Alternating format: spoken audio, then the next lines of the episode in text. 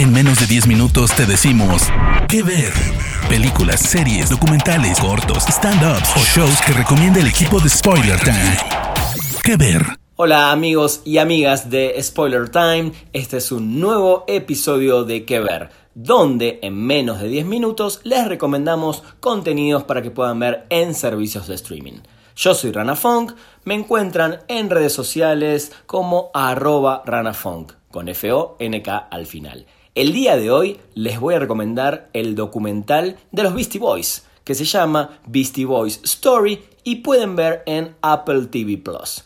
Primero se los voy a recomendar como fanático de la banda, como alguien que siguió a esta banda desde casi sus comienzos hasta sus últimos días, pero lo que les voy a decir es que si no conocen su música o si no son fans de Beastie Boys, también vean este documental porque creo que tiene varios puntos muy interesantes en cuanto al crecimiento, en cuanto a la maduración y sobre todo en cuanto a la amistad.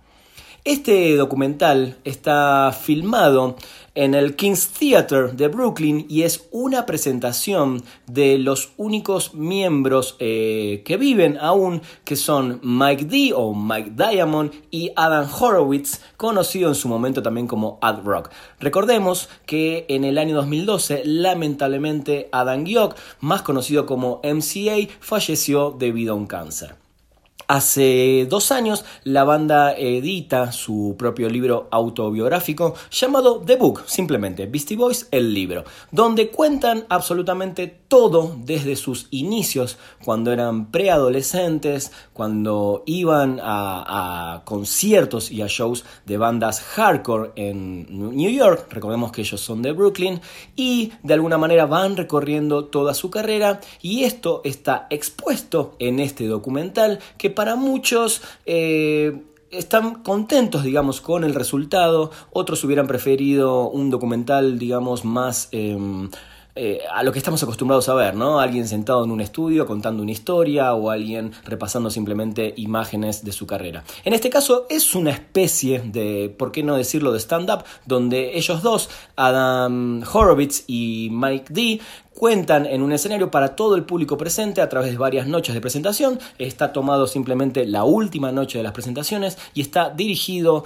por Spike Jones, un director que había trabajado con ellos también en videos, por ejemplo, como Sabotage. Em, la banda empieza contando desde sus inicios, como les conté antes, y eh, cuando sale su primer disco en el año 1987, ellos eran adolescentes que simplemente le interesaba eh, la fiesta, le interesaba eh, salir en las noches, eh, pasarla bien con sus amigos y no habían pensado realmente, más allá de que querían ser una banda, no habían pensado jamás en tener un éxito. Bueno, ese primer disco es uno de los discos más vendidos de la historia,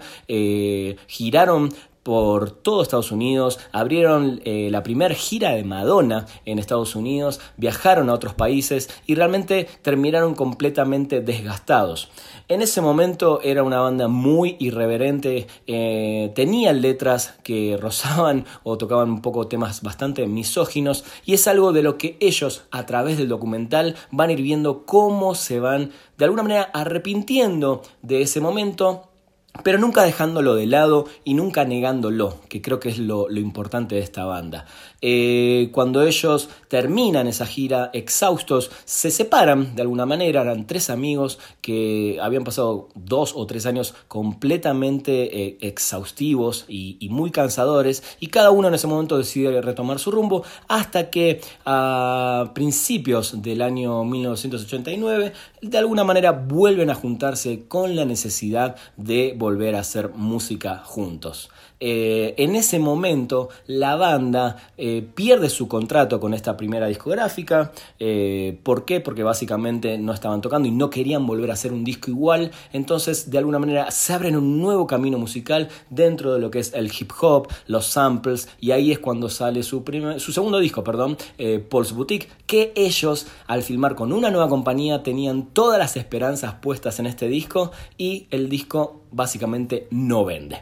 De ahí la banda resurge en dos discos que son Check Your Head y Il Communication, donde ellos por primera vez se animan a grabar eh, sus propios instrumentos. Ellos son eh, bajista, baterista y guitarrista se animan a grabar, a usar esos mismos samples de sus grabaciones para hacer los dos discos que de alguna manera lo vuelven a poner eh, a ellos en el contexto musical indicado y en un camino que se iba a ir directamente hacia arriba en ventas, en popularidad, en festivales y en todo lo que tiene que ver el mundo del entretenimiento y la música.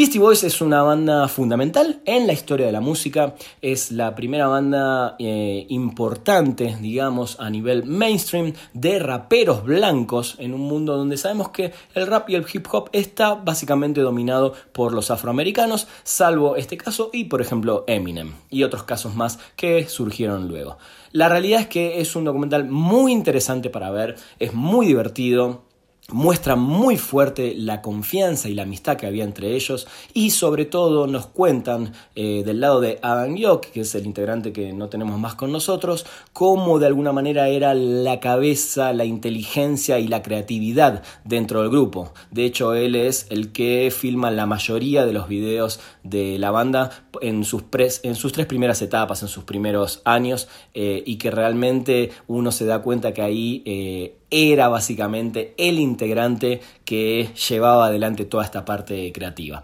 Les recomiendo mucho en serio que vean Beastie Boys Story, si como les dije antes, si son fanáticos creo que lo van a disfrutar, seguramente se queden con ganas de más porque en dos horas es casi imposible retratar treinta y pico años de años de carrera, eh, obviamente no está todo, eh, faltan algunas cositas, creo que el libro es una buena compañía para tener al lado mientras uno ve también el documental, eh, hay otros documentales más cortitos, no oficiales de Beastie Boys, donde pueden enterarse de los diferentes álbumes y otras cositas más, pero en realidad Beastie Boys Story vale mucho la pena, eh, está en Apple TV Plus, como ya les dije, y quizás los conecta con esta banda. Si ya eran fanáticos, creo que es un documento entrañable y de esos que te ponen la piel de gallina y te llegan al corazón, sobre todo porque ah, sobre el final la banda también se da cuenta de ciertas cosas que hacían cuando eran más niños, cuando grabaron ese hit eh, Fight for Your Right to Party, del cual, mm, como les dije antes, no es que se arrepienten, pero sí maduraron, crecieron y hoy en día, bueno, son un legado musical eh, en la historia del entretenimiento. Así que no se pierdan en Apple TV Plus, Beastie Boy Story. Yo soy Rana Fong. Nos vamos a ver y escuchar eh, en estas ediciones de Que Ver. Así que nada, sigan escuchando los demás, las demás recomendaciones del staff de Spoiler Time y eh, tengan un gran día. De parte del equipo de Spoiler Time, esperamos que te haya gustado esta recomendación. Nos escuchamos a la próxima. ¿Qué ver?